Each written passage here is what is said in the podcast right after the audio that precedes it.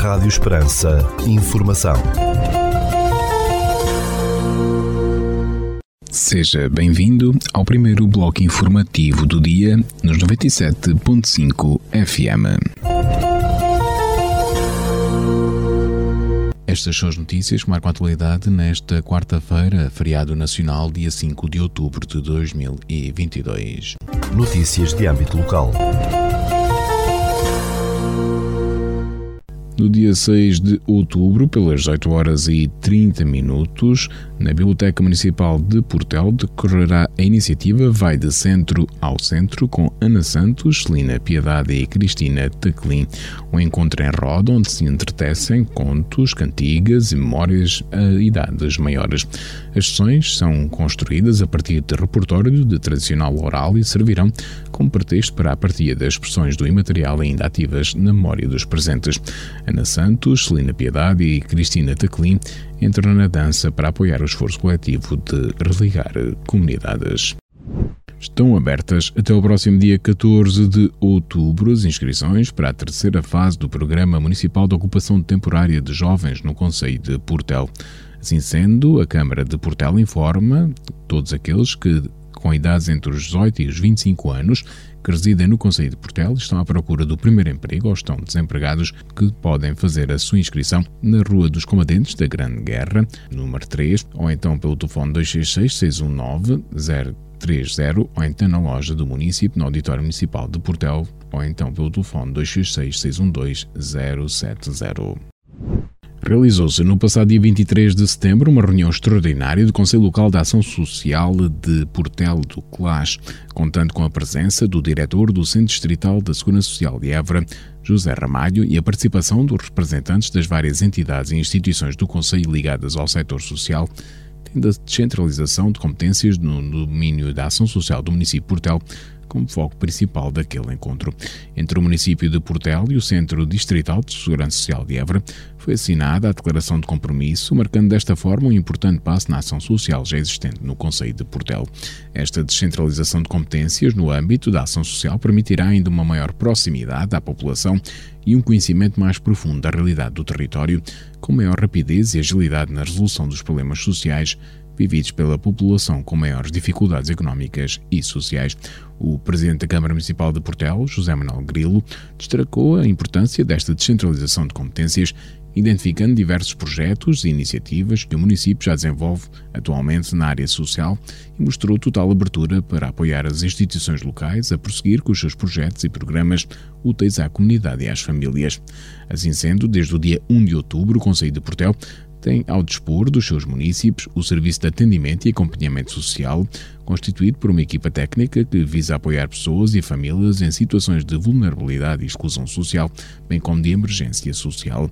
Os objetivos deste Serviço de Atendimento e Acompanhamento Social são de informar, acompanhar e encaminhar para a resposta serviços ou prestações sociais, apoiar em situações de vulnerabilidade social, prevenir situações de pobreza e de exclusão social, contribuir para a aquisição ou fortalecimento de competências das pessoas e famílias, assegurar o acompanhamento social do percurso de inserção social, mobilizar os recursos da comunidade adequados à progressiva autonomia pessoal, social e profissional. Notícias da região. A Câmara de Viana do Alentejo abriu o período para a apresentação de candidaturas à atribuição de bolsas de estudo aos alunos do Conselho que frequentam o ensino superior. Estas bolsas, indicou o município, avisam apoiar os alunos que frequentem cursos que confiram um grau de licenciatura, mestrado integrado ou mestrado e que comprovem ter dificuldades económicas e aproveitamento escolar. Segundo a Câmara Municipal de Viana do Alentejo, as bolsas, cujas candidaturas devem ser entregues até ao dia 30 de outubro, são suportadas integralmente pela autarquia e pagas em duas prestações. As obras de requalificação da chamada Estrada de Cabarela, na parte que pertence ao Conselho de Vendas Novas, estão concluídas e a via já foi reaberta à circulação rodoviária. Segundo a Câmara, os trabalhos, num investimento municipal de 574 mil euros, contemplaram a remoção de pavimentos danificados, reperfilamento da faixa de rodagem, substituição das passagens hidráulicas danificadas, repavimentação do troço e sinalização rodoviária. O Castelo de Viana do Alentejo acolhe desde o dia 7 de outubro e até ao final deste ano a exposição Paisagens e os seus encantos de Marta Algarvio. Segundo o município, a mostra, com uma temática centrada nas paisagens, apresenta trabalhos em acrílico que convidam uma viagem entre o desenho, as cores e os traços como forma de apreender o mundo que nos rodeia. Autodidata, Marta Algarvio tem 18 anos e é natural de Aguiar, no Conselho de Viana do Alentejo. O tenente-coronel Paulo Poiares tomou posse no dia 30 de setembro como comandante do Comando Territorial de Évora da GNR, ocupando o lugar que era do coronel Joaquim Vivas, que passou à reserva, revelou a fonte da Força de Segurança. Natural de São Sebastião, no Conselho de Setúbal, onde nasceu a 9 de novembro de 1976, o tenente-coronel Paulo Poiares é mestre em Direito e Segurança pela Faculdade de Direito da Universidade Nova de Lisboa e em Ciências Militares pela Academia Militar. O novo responsável da GNR de Évora possui ainda uma pós-graduação em Segurança e Defesa pelo Instituto Universitário Militar e cursos do Estado-Maior Conjunto e de Formação sobre Violência Doméstica e Intervenção Policial. O Tenente-Coronel Paulo Poiares ingressou no quadro permanente da Guarda Nacional Republicana em 1995, tendo desempenhado várias funções ao longo da sua carreira profissional. Rádio Esperança. Informação. Notícias da Igreja. Estivemos à conversa com o Cónigo Mário Tavares de Oliveira, que nos explica o que está na base do Plano Pastoral 2022-2023, apresentado dia 5 de outubro. Elaboramos o projeto, o Plano Pastoral para este ano, eh, a partir do Conselho de Presbíteros, do Conselho Permanente do Conselho de Presbíteros, e que hum, é hora de o propor, Exatamente. depois do tempo de, de gestação, que leva meses, não é? A pensar em várias instâncias, uh, depois passa pelo Conselho de Presbíteros, pelo Conselho Pastoral, etc, etc, e que finalmente está uh, em condições de se apresentar à Diocese neste dia 5 de outubro, como é costume.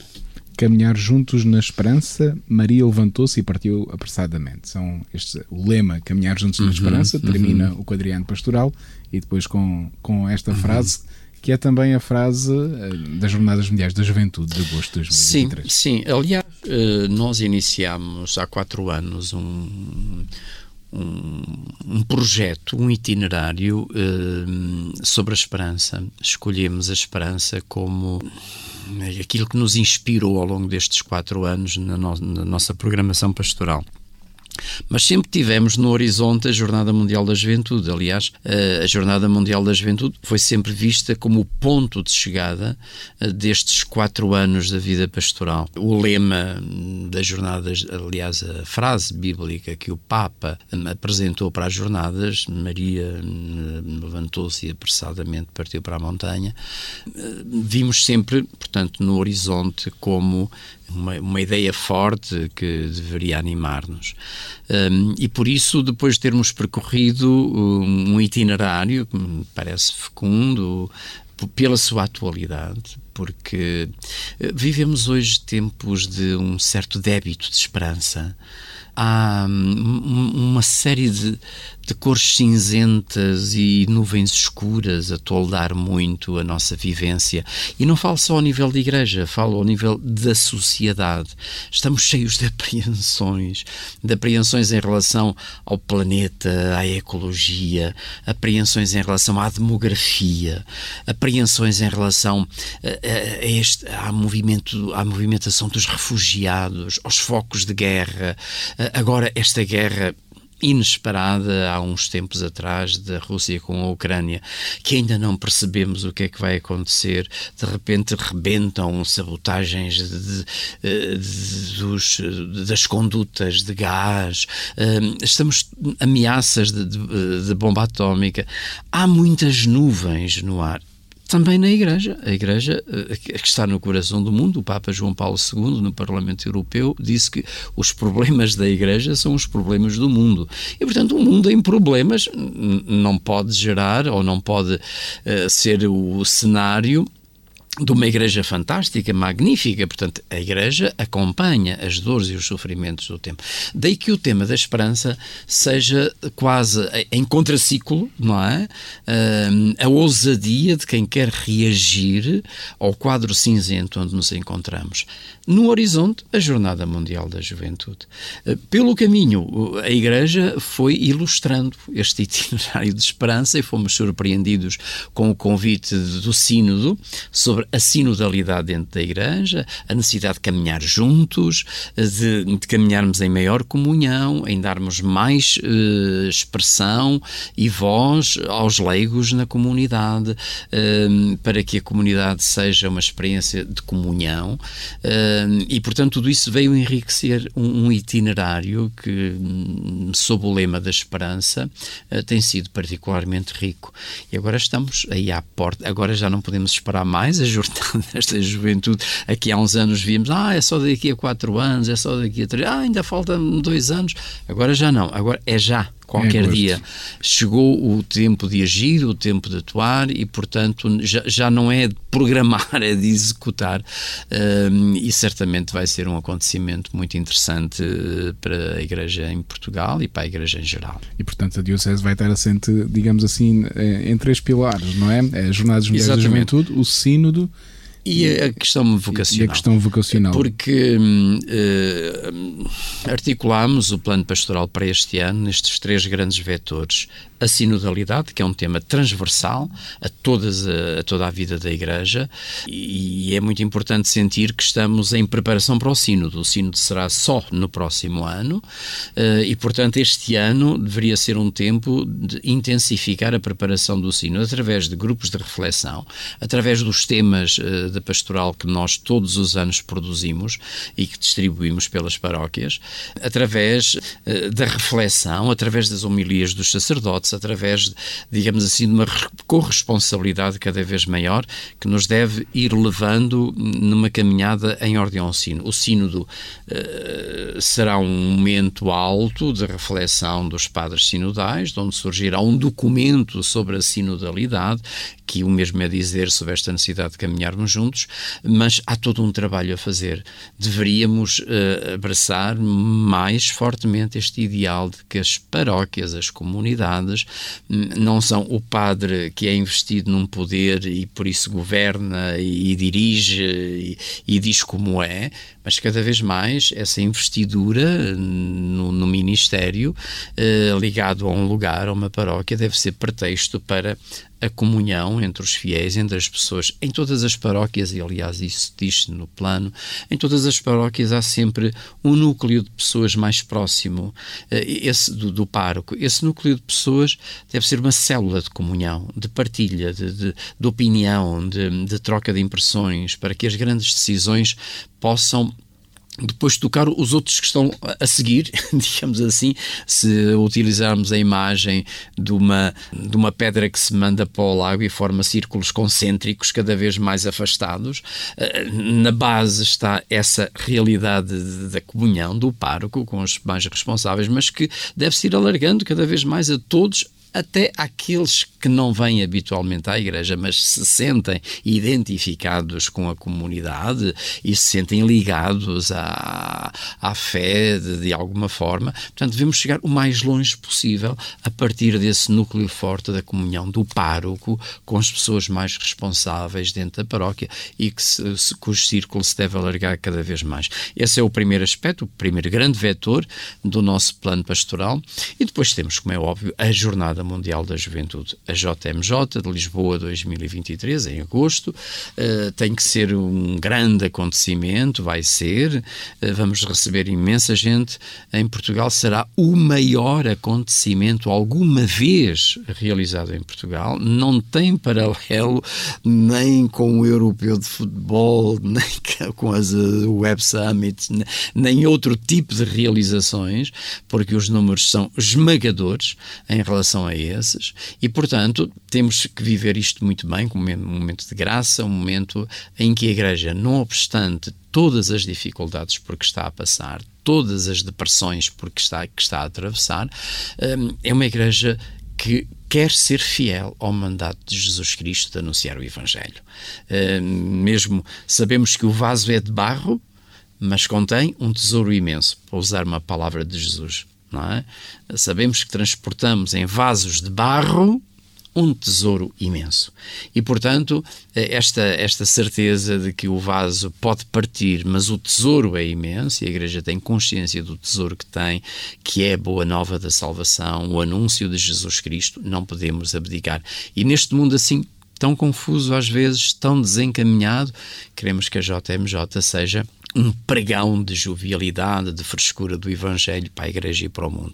Daí todo o caminho que temos que fazer até lá, porque seria muito pouco que realizássemos um, enfim, a Jornada Mundial da Juventude, eh, que começa e acaba e fica, fica só para a memória. Não, queremos que não seja só um evento, mas seja um processo.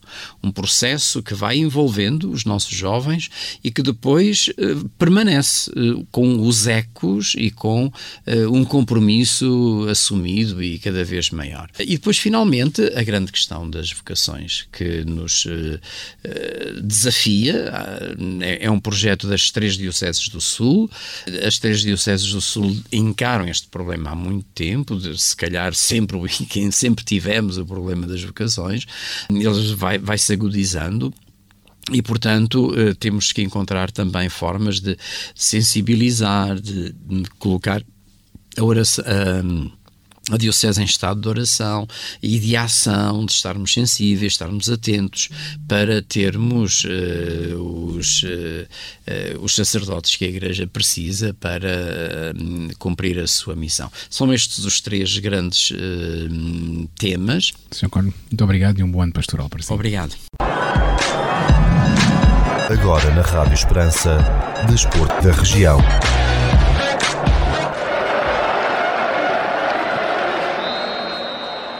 Inserido no Festival de Caminhadas Transalentejo como um dos 50 percursos pedestres disponíveis, o percurso de Amiera Alqueva, com o lago a seus pés, a realizar no dia 15 de outubro de 2022, é a oportunidade ideal para ver o Grande Lago de uma perspectiva diferente, aliando o património histórico das emblemáticas aldeias ribeirinhas de Amiera e Alqueva às maravilhosas paisagens alentejanas com toda a sua rica fauna e flora e ao exercício físico este percurso de 17 km vai levá-lo numa viagem no tempo por estradas de pastores, carreiros estreitos e montes antigos, sempre com as margens do Grande Lago a seus pés. O ponto de encontro para o início deste passeio, no dia 15 de outubro, é no cais fluvial de Amiera, pelas 9 horas da manhã. Após a cerimónia de abertura da fase final da Liga dos Campeões de Mini Golf, a qual teve lugar no dia 27 de setembro, no Auditório Municipal, decorreram os jogos para o apuramento das melhores três equipas da Europa nos escalões feminino e masculino no passado fim de semana. Mais de 120 pessoas, entre atletas, treinadores equipas de arbitragem, distribuídos por sete países participantes na prova, estiveram em Portel na edição de 2022 da Liga dos Campeões de Minigolf. Ficamos agora com a efeméride do dia.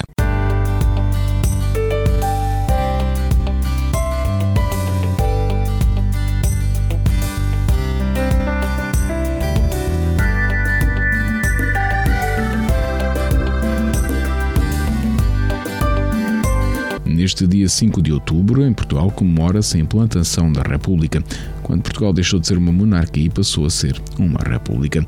O dia da implantação da República, 5 de outubro, é um feriado nacional. Este foi um dos feriados eliminados pelo governo em 2012, mas que regressou em 2016. A mudança aconteceu na sequência de um golpe de Estado, pois muitos portugueses não concordavam que o país continuasse governado pela monarquia. Embora houvesse resistência em algumas cidades, a força das armas acabou por se impor e a família real portuguesa foi obrigada a exilar-se. Portanto, o último rei de Portugal foi Dom Manuel de Bragança, também chamado Dom Manuel II, que, através da Ericeira, deixou o país em 1910 para exílio em Inglaterra, país onde faleceu em 1932. Cidadãos apoiantes do Republicanismo Nacional, o Exército e a Marinha estiveram envolvidos nos combates que ocorreram na madrugada de 3 para 4 de outubro. 5 de outubro de 1910, às 9 horas da manhã, foi proclamada a queda da monarquia e implantação da República nos passos do Conselho de Lisboa, edifício em que se localiza a Câmara Municipal de Lisboa atualmente. Após a proclamação da República, foi criado um governo provisório, esfiado por Teófilo Braga. Em agosto de 1911 foi aprovada uma nova Constituição, tendo início a Primeira República Portuguesa. O primeiro Presidente da República foi Manuel da Riaga, eleito pelo Parlamento a 24 de agosto de 1911. Com esta mudança foram alterados alguns símbolos do país, como o hino e a bandeira nacional, que passou de azul e branca para verde e vermelha.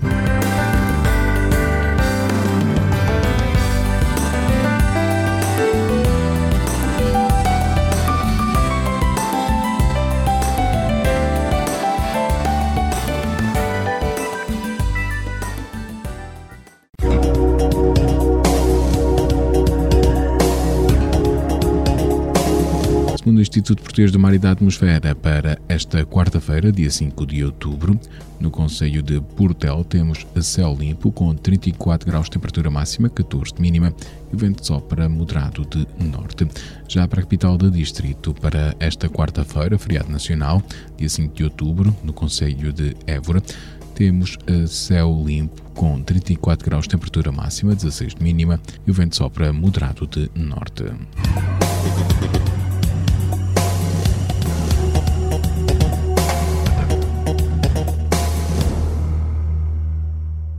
Este bloco informativo fica por aqui. Informação volta à antena dos 97.5 FM às 17 horas. Boa tarde.